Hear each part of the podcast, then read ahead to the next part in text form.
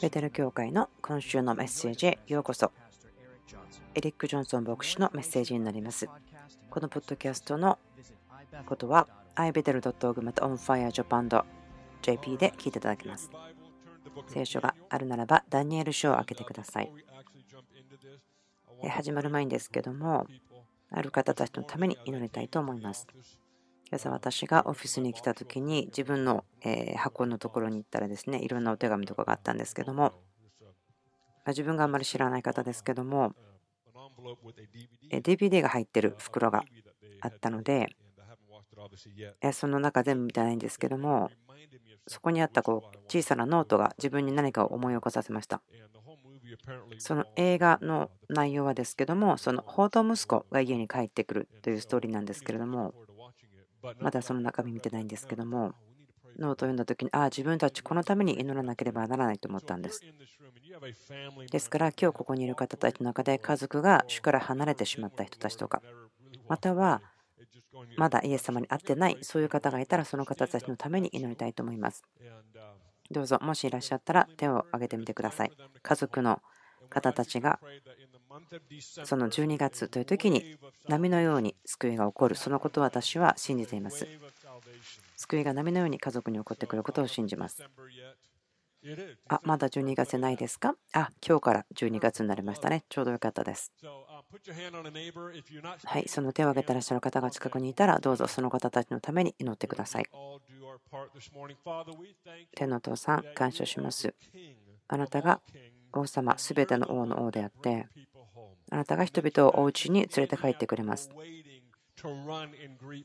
そしてあなたは人々を迎えることを待っている、走っていく、喜んでいる方ですから。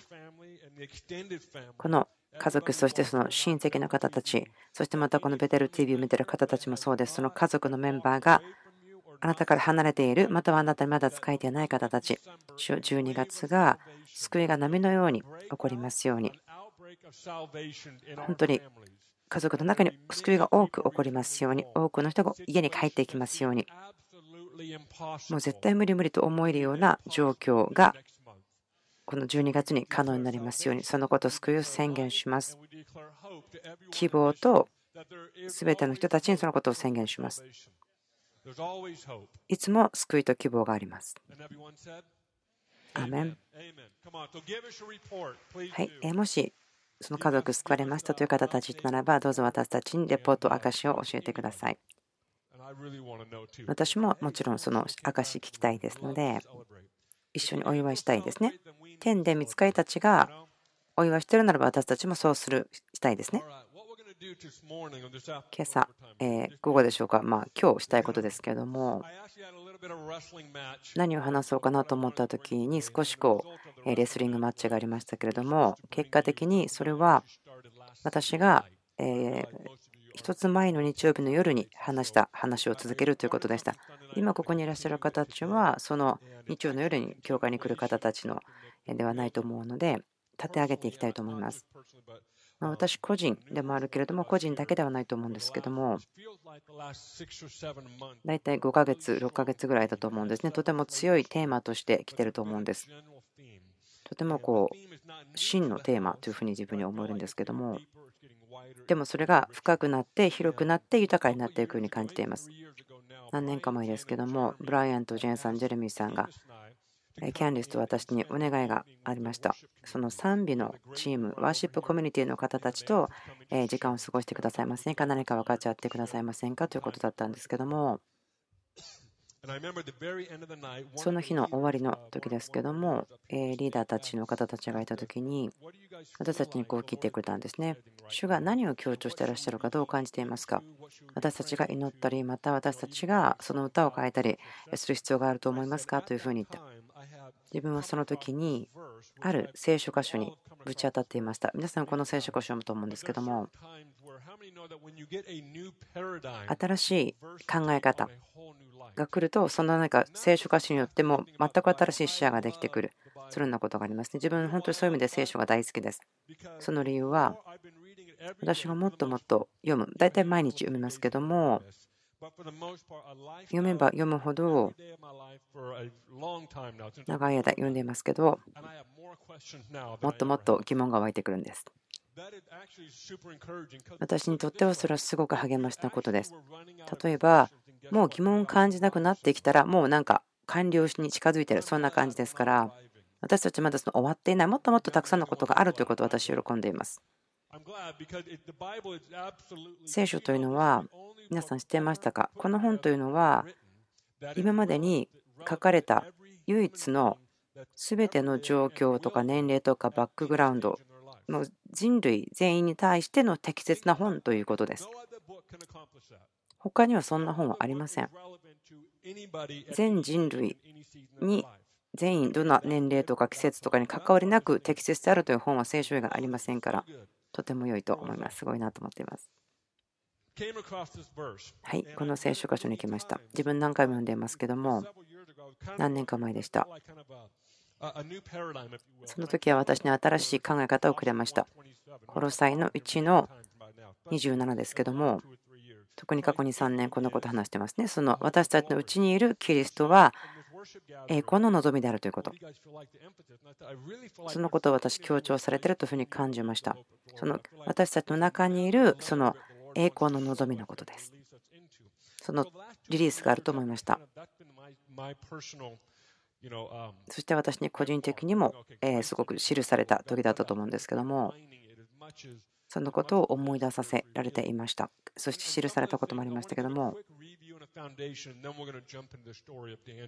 ダニエルの前にこの話をしましょう私たちのうちにいるキリストは栄光の望みというところこのところを学んだ時にこれは他の言い方をするならばあなたの中に光がある命があるということをイエス様が言ってるんですあなたは輝いてくださいということですその光というのはいつもつきっぱなしで電気がつきっぱなしのようなんです神様はお今日はエリックさんがご機嫌悪いから今日はその光を消してしまう。そうではないんです。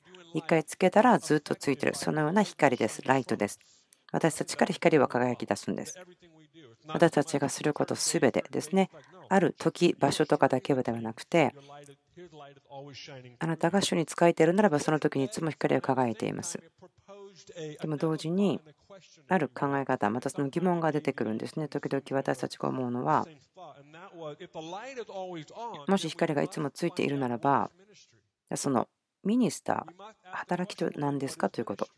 ミニストリーとは何ですかということを考えるかもしれません。特に私たちそのことを考えていますけどもとても意図的にそのことを語って考えていると思いますそのミニストリー奉仕とは何かということ自分の好きな聖書箇所なんですけれども出エジプト記の35章25、26節右側の方ですねこう書いてあります。感動して知恵を用いたいと思った女たちは皆、ヤギの毛を紡いだ。聖書の中で自分がすごく好きな箇所です。心は知恵によってかき立てられ、そしてヤギの毛から毛糸を作りました。これはテント、幕屋を建てていますね。神様がイスラエルの民の中に共に住むために作っている幕屋ですけども、その7章ぐらいでしょうか、全部読んだら分かると思うんですけれども、ここを御言葉に書くということは神様には重要だったんですね。その系統を紡ぐというシンプルなことですけれども、神様にはそれを書くことが重要であったということ。でそのシンプルなことでもじっと見るならばそこには複雑さはあると思うんです。ちょっと見てみてください。知恵というのは創造生活の核となっています。ヤギの毛、不定定なものをそれを紡いでその価値を持ってくる、価値を生み出すというもの。知恵によって心がかきたてられた。私がすごくワクワクする部分は神様がこう言ってるんですね。そのそこにある小さいことが幕屋を建てるのを助けたんだ。毛糸を紡ぐことが神様の御国を前進させた。自分考えるんですね。じゃあミニストリーは何だろう？ミニストリーってじゃあどんなことなんだろう？で私よく言うんですね。こういうことを皆さんのゴールにしないで、これは皆さんのゴ全員のゴールではないですよ。自分の生活の中で自分の世界でこれをやってるのは1%ぐらいですよ。この前に立って講談から皆さんにメッセージをするということ。これは私がしていることの1%ぐらいですから。私よくこう言いますね。この前に出てきて、いわゆる講談からしゃべるようなことがゴールだと思わないでください。何人かの方たちはそれがゴールの方もいるでしょう。でも全員ではないですね。そしてミニストリーというのは、あなたが何をするかではなくて、あなたが誰であるかというところからあるものです。王様に使えること、すべてをすることは王様に使えることです。そのジャーニーがありますけれども、ダニエルの話する前ですけど、主が私をその理解することを助けてくれているのは、私たちと彼らというですねアプローチの仕方。その私たちと彼らというふうにするときには、大体99%は自分たちの方を優れたものとして、彼らをですね低いものとしてしまいます。それはあなたと他の人とかグループに対してのその分かれ目を作ってしまう。自分を高いところにいて、私は彼らよりも全然いいですよ、ましですよと思ってしまう。私たちの世代でですね、まあ、キリストの体はですね、そのために知られてしまっていますよね、悲しいですけれども。私たちはバンパーステッカーを貼ったり、本があったり、それらのことによってすごくはっきりしていますね。彼らと私たち違っている。そして私たちはあなたよりも全然いいんですよというふうに言っている。残念なことにするような感じですけども、私たちは気がつきませんでしたね。それが動機が最初悪くなかった人も長い間そうだったので、それどのような結果を生んでいるか、それを自分たち気がつかなかったと思うんですけども、あなたの神学というのが人を愛するということに導かないならば、あなたの神学を考え直す必要があるでしょう。クリスチャンと言ってないですよ。人々、民です。イエス様がそのことを表されました。イエス様の人生見たら分かりますね。生まれてその後33年後ですけれども、その人への愛、民への愛、それが育ったものなのか、最初からなのか分かりませんけども、最も犠牲的な愛を表現されましたね。他の人がすることができないような意図的な方法を持って死ぬということで表されました。イエスは民、人々と本当に人々を愛していました。あなたと私たちが主にあって成熟するとき、神様の道を学ぶとき、私たちが人類を愛することを難しいならば、あなたが今いるところで止まって、あなたがその道に何で入っちゃってしまったのか、どこから入っちゃったのか、そこに戻る必要があると思います。私は今日自分に喋ってます。自分に語っています。自分がそういう経験をするんです。自分がお店に行った時何かある態度のようなものがやってくる時があります自分の中にそれであなんだこれだと思うんですねですごく嫌な感じがするんです例えば自分がやってるのは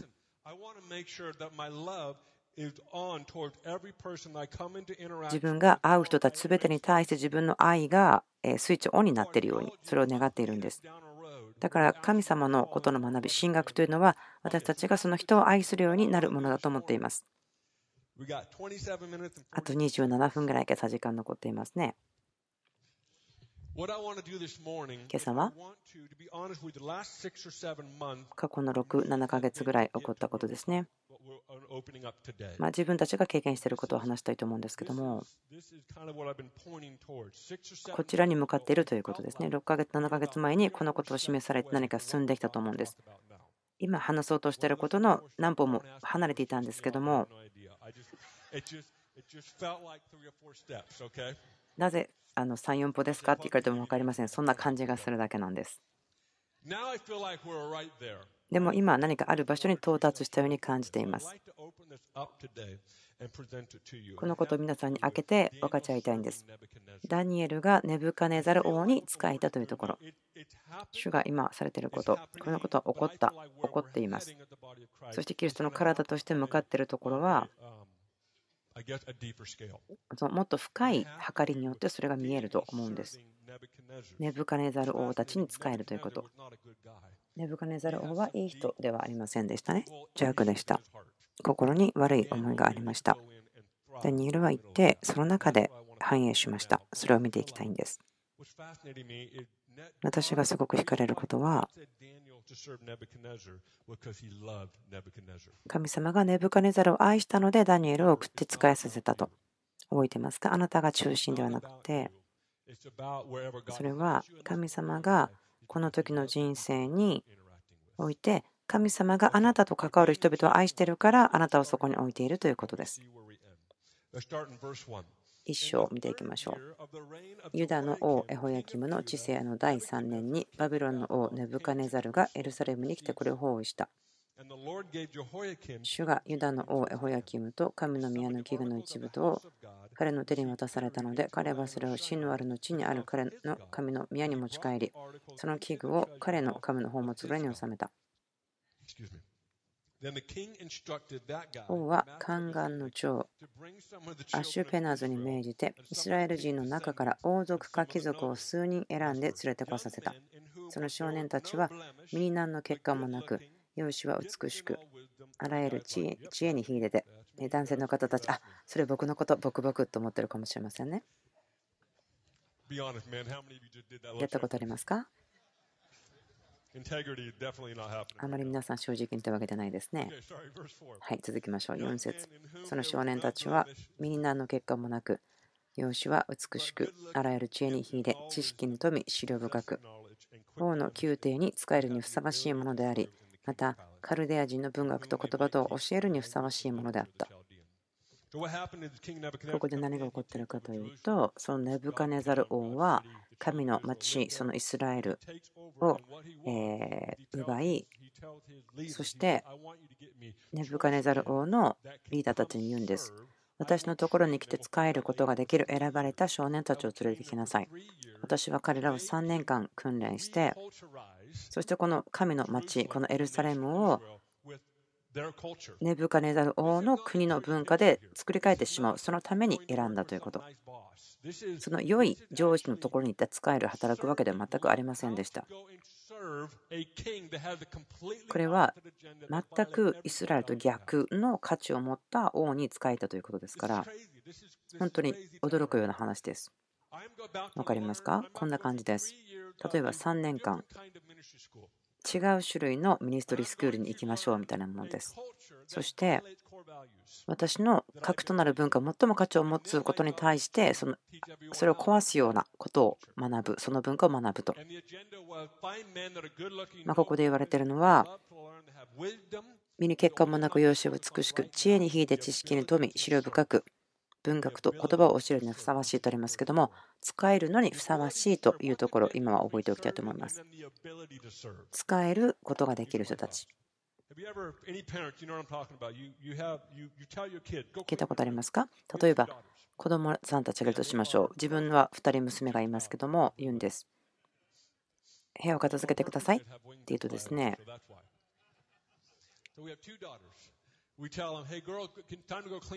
私の娘たち、今お部屋を片付けてくださいと言うんですけれども、まるで私たちの声を聞かなかったように最初はなるんです。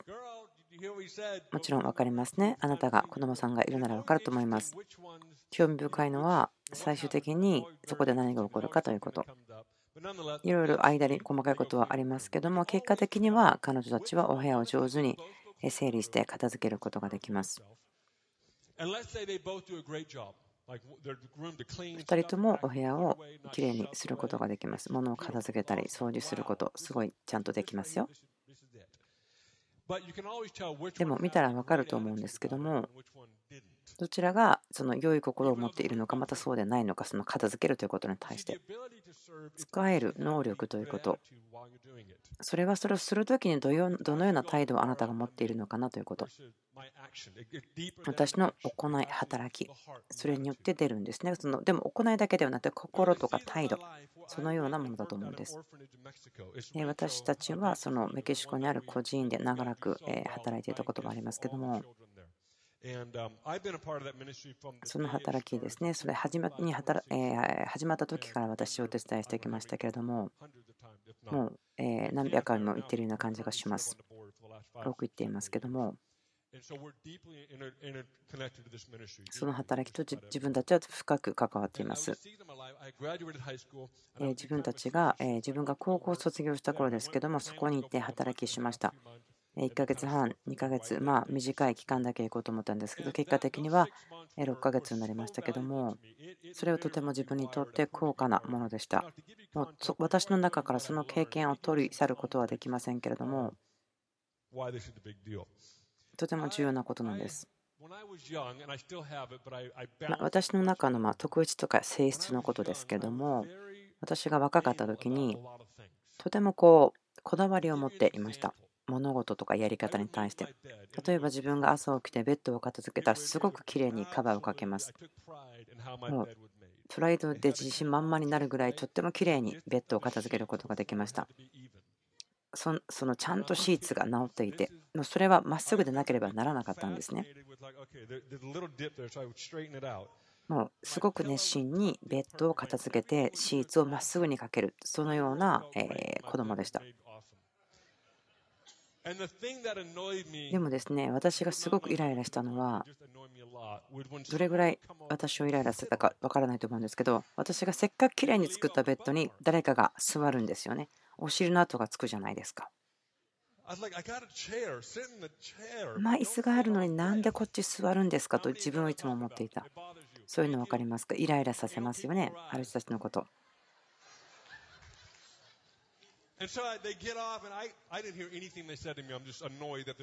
自分そういうことですね。すごくイライラしました。それ自分がま4歳、5歳ぐらいの時でした。とってもよく覚えています。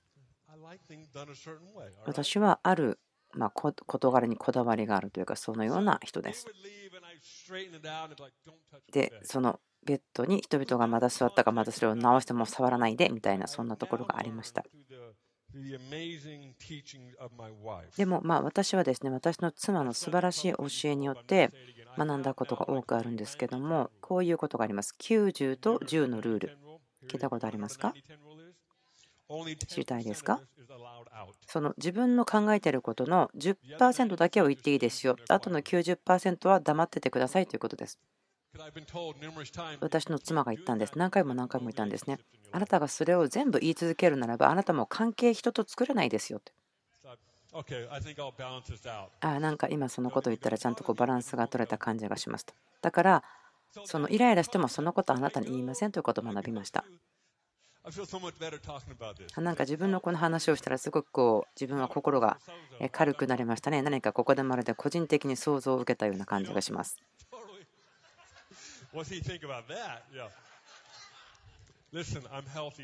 はい、私は今、健全、健康的になってきました。バランスが取れてきましたよ。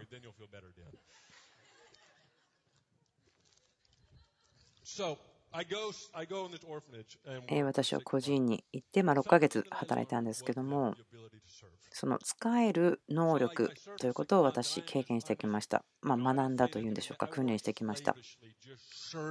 すごく一生懸命、最善、もう昼から朝から夜から働きました。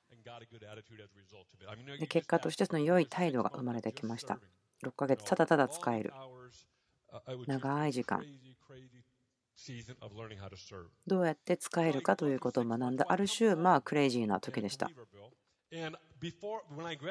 その高校を卒業する前でしたけども私の父親が古いんですけどトヨタのまピックアップトラックを自分に買ってくれてました。もうすでにその時で古いものだったんですけどももう大体19年前に作られても乗られたようなトラックでしたから運転したらすごい音がするようなそのような古いものでした。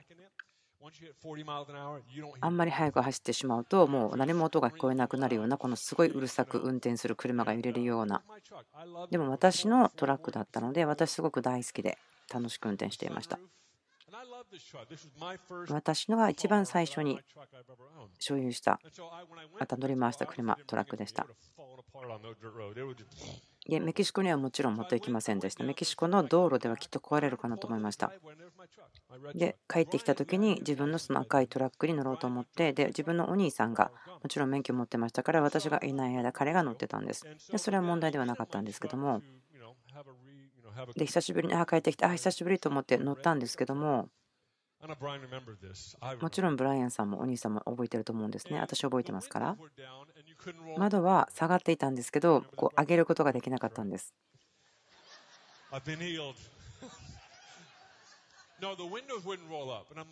窓を上げようとしても上がらない。そしてサンルーフも壊れている。いろいろなところが壊れているんです。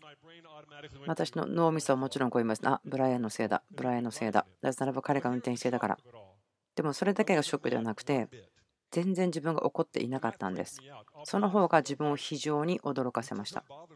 あれ、このことは自分をイライラさせないおかしいな。全然怒ってないぞ。その自分のベッドの上に誰かが座ったら怒るのに、この車が壊れてても怒らない。メキシコで6ヶ月間使えていた時に、その使える能力というか、使える心が自分の心の中で立て上げられたようです。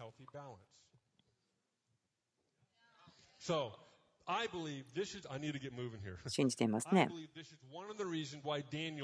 ダニエルが成功したことの理由というのは、そしてまた全く反対の文化の中でやっていけたのはその使える能力があったからだと思われます。はい、次に行きましょうか。5節に行きましょう。王は王の食べるごちそうと王の飲むブドウ酒から毎日の分を彼らに割り当て、3年間彼らを養育することにし、その後で彼らが王に仕えるようにした。8節ダニエルは王の食べるごちそうや王の飲むぶどうして身を汚すまいと心に定め、身を汚さないようにさせてくれと宦官の長に願った。神は宦官の長にダニエルを愛し、慈しむ心を与えられた。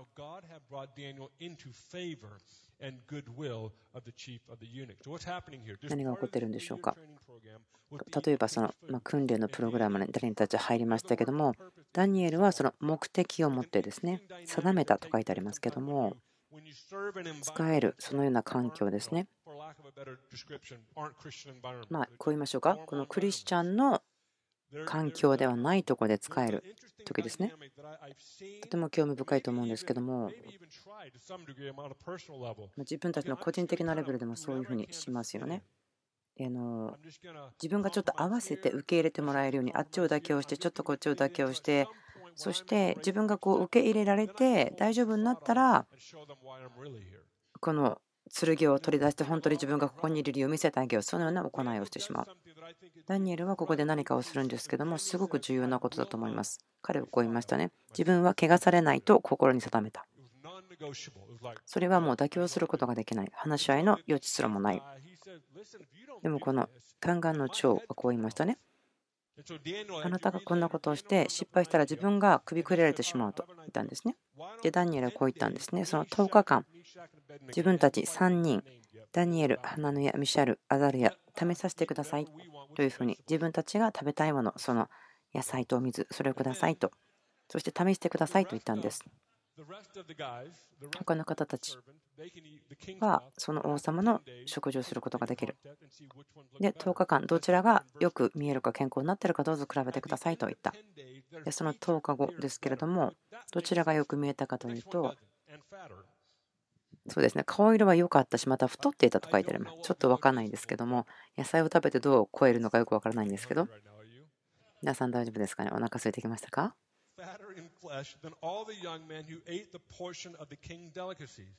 10日間の終わりになると彼らの顔色は王の食べるごちそうを食べているどの少年よりもよく体も超えていた。17節神はこの4人の少年に知識とあらゆる文学を悟る力と知恵を与えられた。ダニエルはすべての幻と夢を解くことができた。4人の人ですね、その使える能力、心を持っていた。ダニエルは心で定めました。彼らは自分のことをえー、汚さないと決めていた。それは妥協の余地もないし、話し合いも余地もない。そしてその宦官の長たちから好意を得たということがあります。そのイーティングコンテストでも勝ち、結果的にダニエルとその友人たちは、その他の人たちよりも健康であったし、超えていたとありました。何が起こるんでしょうか？17節神はこの4人の少年に知恵とあらゆる文学を悟る力と知恵を与えられた。ダニエルはすべての幻と夢と解くことができたとあります。こう言ったんですね。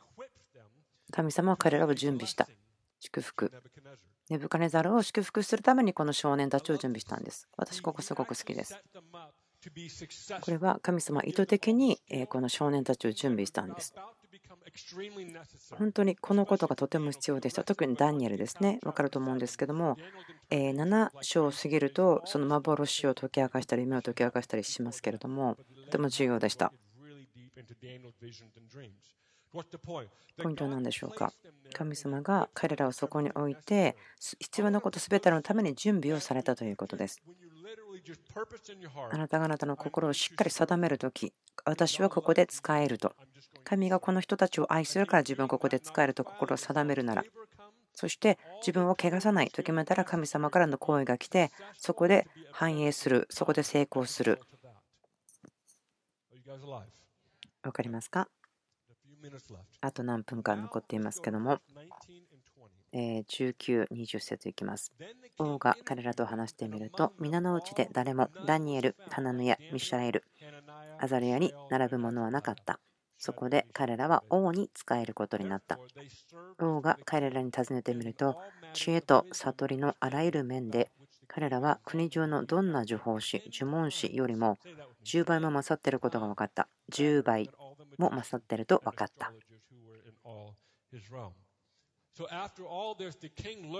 これらのことがあって、そしてダニエルたちを見て、この4人の人は、他の人たち、情報師たちも10倍すごいです。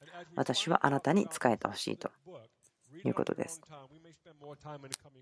また、後にこれを話したいと思うんですけど、どうぞ読んでおいてください。ネブカネザル王というのは、彼らをその物事の長とか長にしていきました。ネブカネザルはこの4人の少年たちのその自分の帝国のためにすごく良い働きをするということが分かっていた。彼らはイスラエルのためであるがということが分かっていました。終わる前にもう少し話しますか？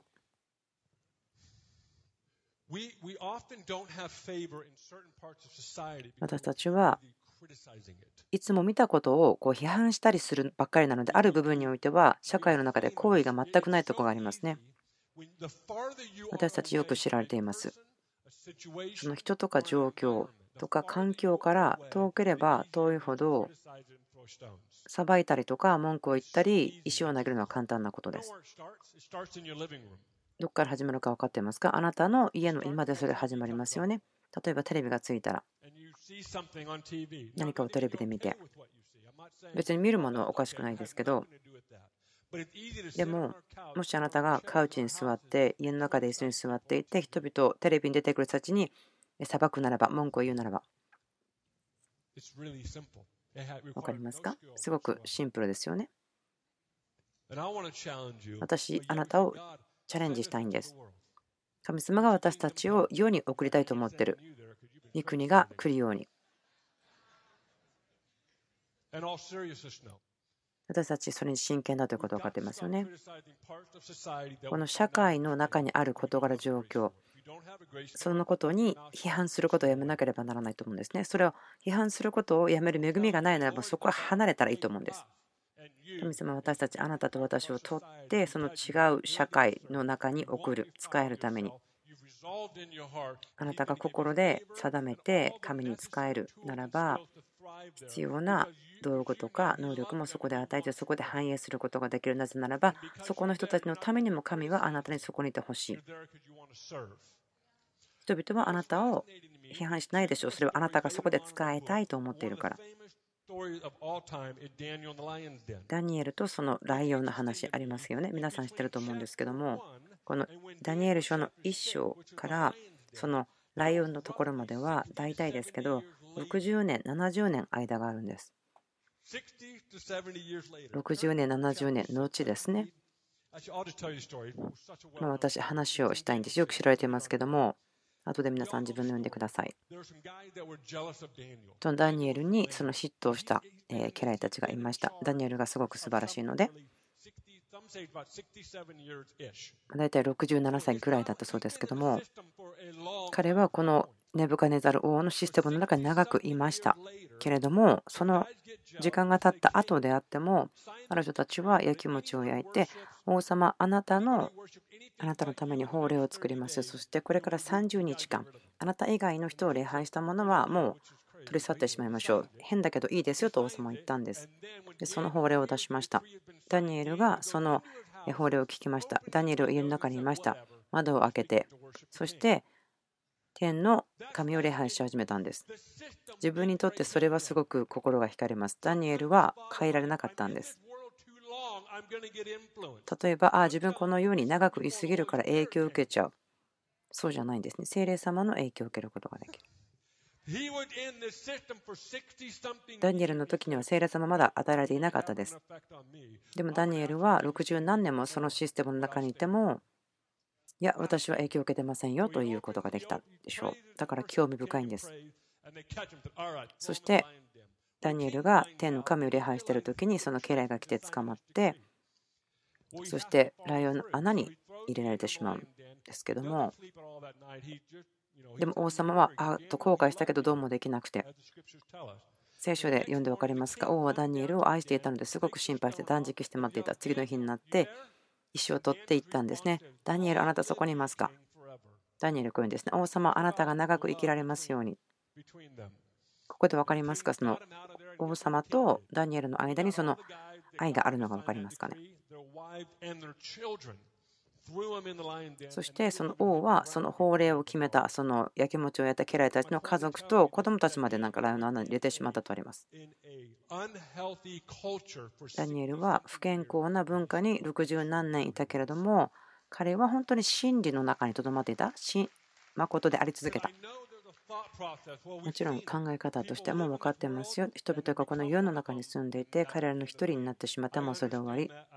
もちろんそれも分かります。認識しています。私が言いたいのは、道があるんです。で、その道を神様が私たちに導いていると思います。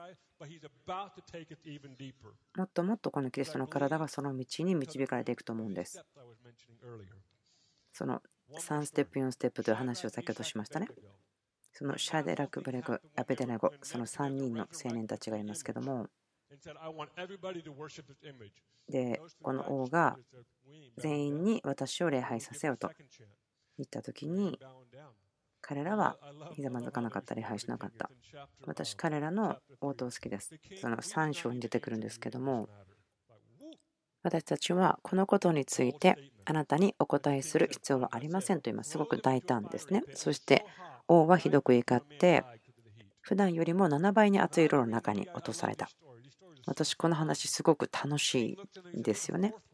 で炎の中に4人目の人影のようなものが見えた。この時ですけども大体1章から大体18年ぐらいの地位だったと思うんですけどこのシステムの中に18年間いたけれどもでも自分が怪我されることはしないというふうに決めていたこれ希望ですよね疲れること、使えること、違う状況の中で。そしてあなたが誰というアイデンティティにとどまり続ける。とどまるために自分が変わらなければならないそうではないです。神様があなたを後ろからしっかり支えてくれます。神様は私たちに教えています。神は人々を愛しています。民を愛しています。私たちはそこに向かっていきます。その道を歩んでいきます。こんなことがやってくるのをすごく自分たちは楽しみにしています。どうぞ歌ってください。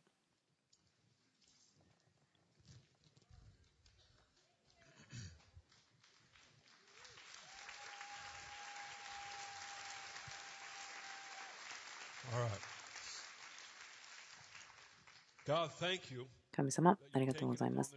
あなたが私たちをこの道に歩ませてくれていること、御言葉を持ってダニエルの人生を持って教えてくれていること、私たち、またはあなたに対して全く反対の動きを持っている社会に行って使えることができるということ、見せてくれていることありがとうございます。そこにいることによって私たちが怪我されずまた妥協するのでもなくまたえちょっと変わってしまうのでもなくてということがあることありがとうございます。この家、家族のために祈ります。そしてベテル TV を見ている方たち、私たちが気がつきますように、人生で私たちが生きること、使えることができるということであるということ。使えることができますように、もっと私たちが周りにいる人たちに使えることができるように教えてください。自分たちが怪我す自分たちを怪我すことなく、自信を持っていることができますように。恵みが解き放たれますようにこの部屋の中でこのことで葛藤する方たちのために祈りますですから私たちは恵みを祈ります超自然的に力づけられますようにその超自然的な力祈ります。その環境の中その違う状況の中で祈ります。アメン